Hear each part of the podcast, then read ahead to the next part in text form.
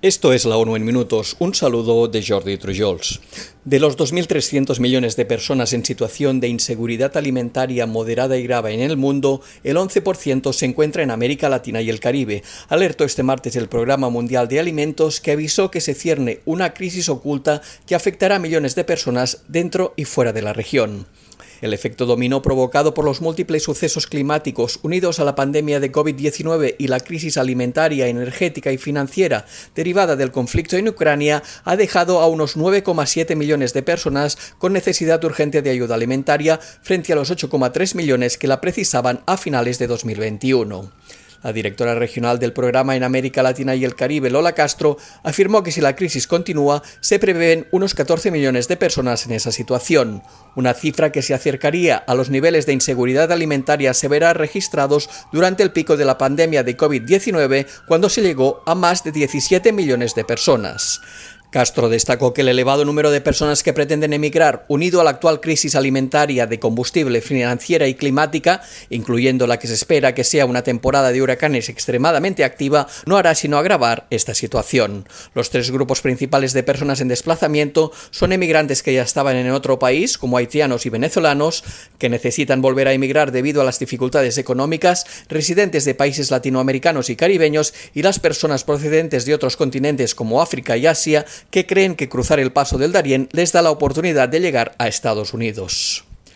La alta comisionada de la ONU para los Derechos Humanos denunció hoy que la situación de las garantías fundamentales en Myanmar continúa empeorando rápidamente. Michelle Bachelet indicó ante el Consejo de Derechos Humanos que el pueblo de Myanmar todavía sufre las devastadoras consecuencias del golpe militar de febrero de 2021 y que continúa atrapado en un ciclo de pobreza y desplazamiento y de violaciones y abusos de las garantías fundamentales. Bachelet destacó que en Myanmar se observa un uso sistemático y generalizado de tácticas contra la población civil, respecto a las cuales hay motivos razonables para creer que se han cometido crímenes contra la humanidad y crímenes de guerra.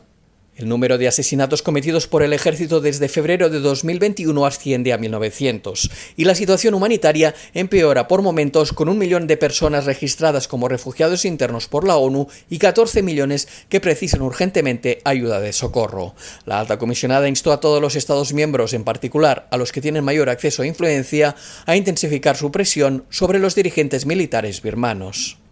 La Organización Mundial de la Salud no cree que actualmente sea necesaria ni recomendable una vacunación masiva contra la viruela del mono, según indican las primeras recomendaciones de la agencia sobre el uso de inmunizaciones contra esa enfermedad. La OMS estima que la propagación de la viruela del mono de persona a persona puede controlarse con medidas de salud pública que incluyan la detección temprana de casos junto al diagnóstico, la atención, el aislamiento y el rastreo de contactos. Al mismo tiempo indicó que todas las decisiones en torno a la inmunización con vacunas contra la viruela o la viruela del mono deben realizarse mediante un proceso de decisión clínica compartida entre el proveedor de servicios médicos y el posible vacunado, en función de cada caso. Para los contactos expuestos a los casos de la enfermedad, se recomienda administrar una vacuna adecuada de segunda o tercera generación, preferiblemente dentro de los cuatro días siguientes a la primera exposición y hasta 14 días en ausencia de síntomas del padecimiento.